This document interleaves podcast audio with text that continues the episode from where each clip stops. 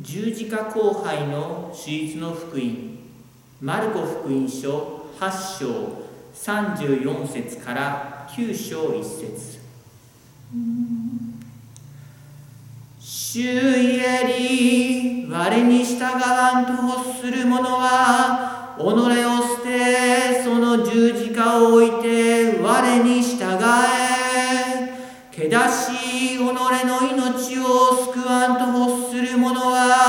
これを失わん我及び福音のために己の命を失わん者はこれを救わんけだし人をもし全世界を売るとも己の魂を損なわば何の益からそもそも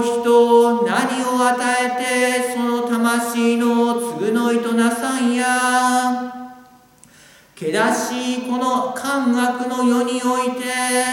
我及び我の言葉を恥じん者は人の子もその父の光栄をもって聖なる天使らと共に来たらん時彼を恥じんまた彼らに言えり我誠に何時らに次ぐ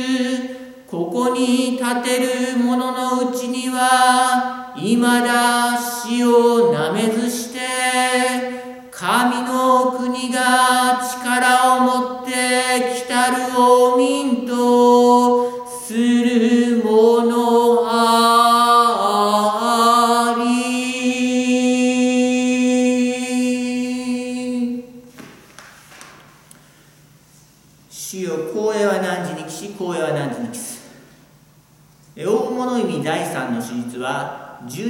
十字架後輩の手術と呼ばれています。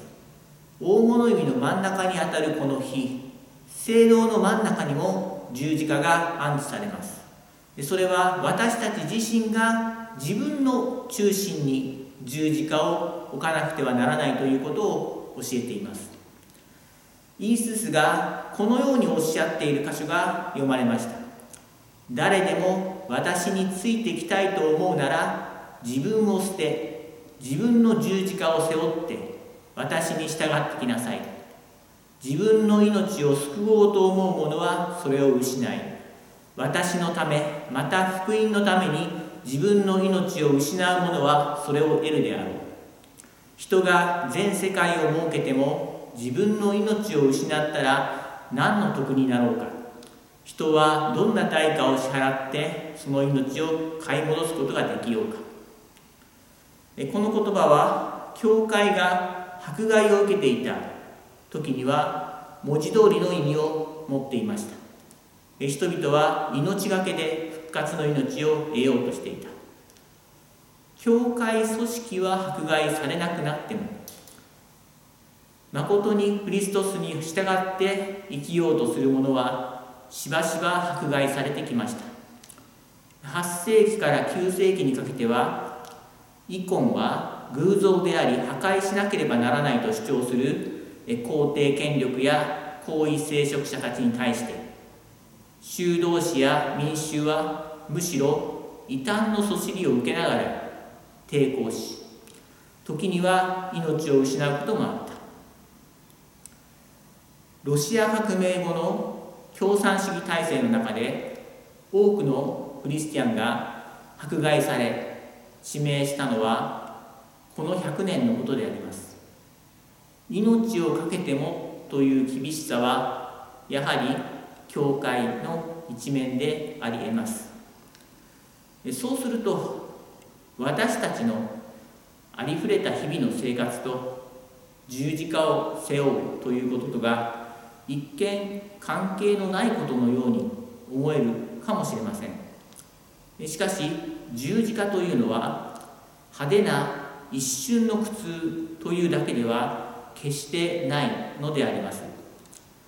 いやむしろ十字架刑が最も残酷な刑罰と言われたのはその苦痛が一瞬で終わるものではなくじわじわと長い時間をかけて苦しめ死に至ったからだということはご存知でしょうか？ロシア正教会が好む発端十字架。これですね。でこの長い横棒の下にこの短い横棒があります。この短い横棒は足の台を表しています。十字架にかけられた人はこの足台で体重を支えることによって十字架上で長く苦しむことになるわけです。ヨハネの福音書には安息日である翌日までに終わるように足を折ろうとしたというふうにあります。これは足を折ると体重が支えられなくなるので自重による呼吸困難になりすぐに死んでしまうということだそうです。足台があるというのはまあ、一見楽そうに見えるかもしれませんがむしろこれは苦痛を長引かせる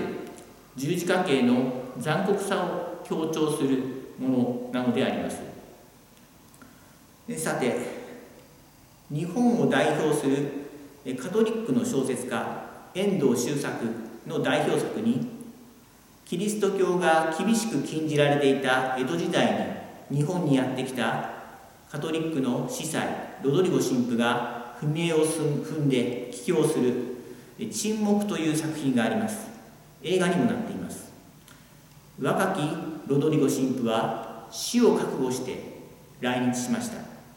そして捕らえられた時も拷問など恐れず立派に殉教する覚悟を持っていたわけです。しかし役人たちはロドリゴ神父本人ではなくて日本人信徒たちを拷問にかけるわけです。そして彼らはすでに帰郷すると言っている。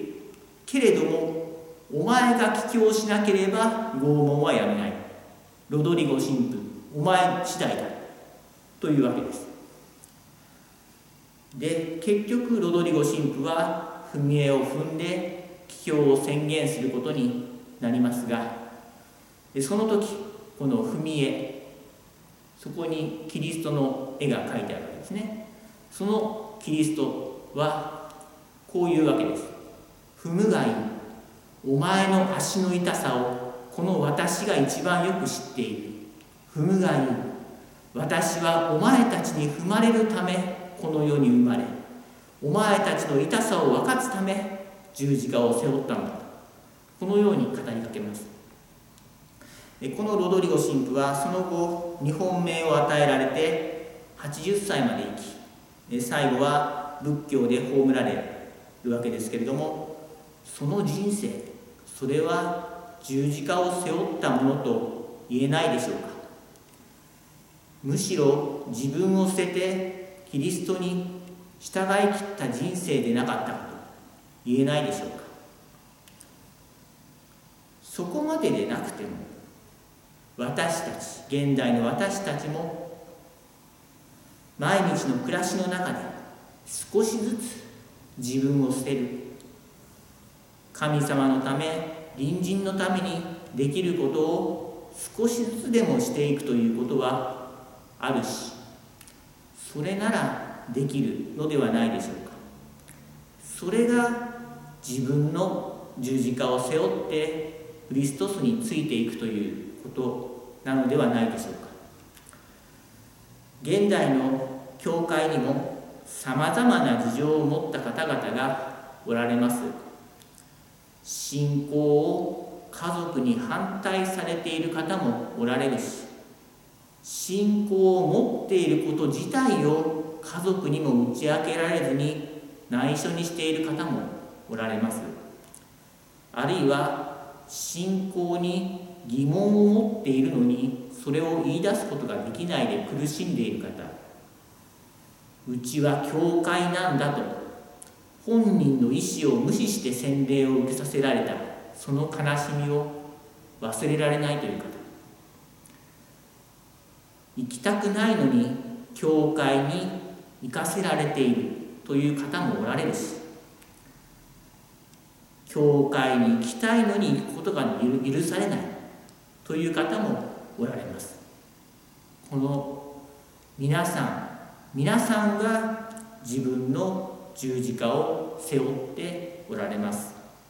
そして大事なことその痛み苦しみをクリストスは分かち合ってくださっているということです。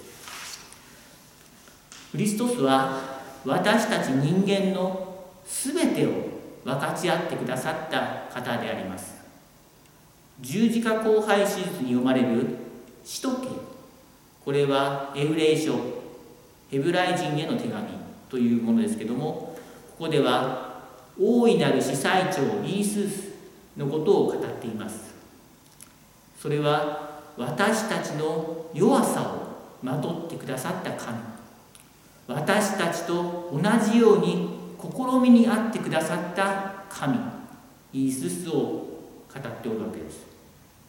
罪は犯さなかったけれどもそれ以外の全ての人間性を私たちと共にし私たちと共に苦しんでくれるイースス・ハリストス大いなる司祭長神の姿であります私たちと共に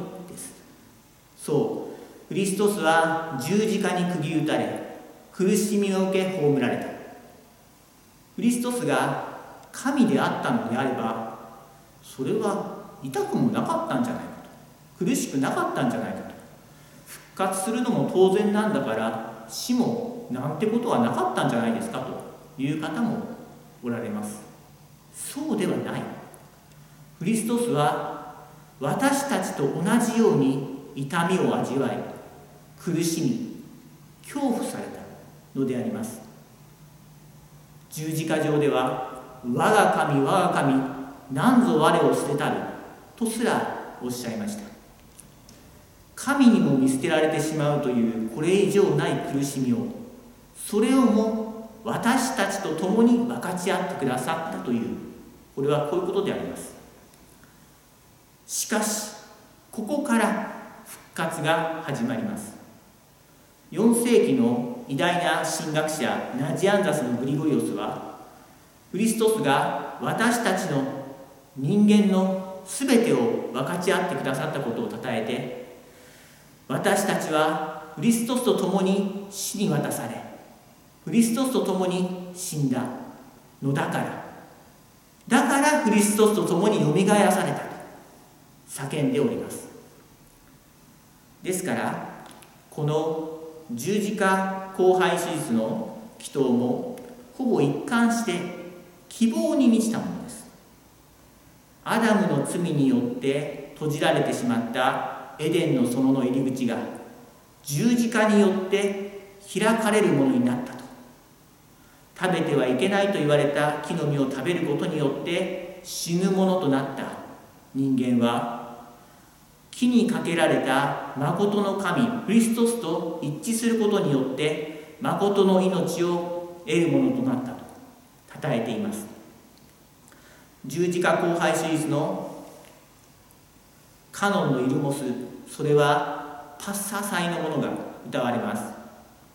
復活の日をもって人々よのれを明かすべしです。復活祭の歌です。正教会ではすでに十字架と復活は表裏一体です。正教会のイコンに書かれる十字架上のイーススは西ヨーロッパの絵画にあるような苦悶の表情をあまり浮かべていません。陰惨さだけを強調する必要がないのであります。正教会のイーススは私たちの代わりに苦しんでくださる神。ではありません。私たちと共に復活するために私たちの弱さや苦しみまでをも共にしてくださる神。だからであります。イーススは十字架上で両手を広げて私たちを招いておられるのだ。聖職たちは言っています。この愛の中に入ってきなさいと。イースースは私たちを招いておられるんだと。いうことであります。ですから私たちも神と隣人を愛して両手を広げ胸を開いて全ての人その全ての人の全てのことを受け入れようとする。それが私たちが自分の十字架を背負うということであり私たちの命をそこにかけるということであります。その現れ方は人によって状況によって違います。ある時代のある人にとってはそれは殉教する。まさしく信仰のために命を捨てることであったかもしれません。またある人にとっては汚名を着ながら生き続けることだったかもしれません。しかし神の目には全ての十字架が同じものであります。神を愛し隣人を愛してその手を差し伸べることであります。イースースのように両手を広げ胸を開いて全ての人の全てのことを受け入れることであります。そのように自分自身の十字架を背負うということが求められております。発端十字架の上の短い棒についてもお話ししておきましょう。これはイーススの罪状書きを示しています。ここにはユダヤの王ナザレのイーススと書かれたと聖書にあります。これを書いた者たちはまあ冗談のつもりでこのような罪状書きをつけたのですがイーススは復活してこの世と天見えるもの見えないもの全てを司る万物の王であることを示されました。私たちは今大物意味の生活をしております。自由ということについて現代人はしばしば好きな時に食べ好きなだけ飲み強い快楽を無制限に楽しむことが自由であると勘違いしております。正教会ではむしろそれは欲望の奴隷になっているのであって欲求をコントロールできることこそが人間の尊い自由なのであると考えていますまして他人や自分を傷つけてでも自分の欲求を通そうなどというのはまさに欲望の奴隷状態で不自由の極みである。というわけでありますですから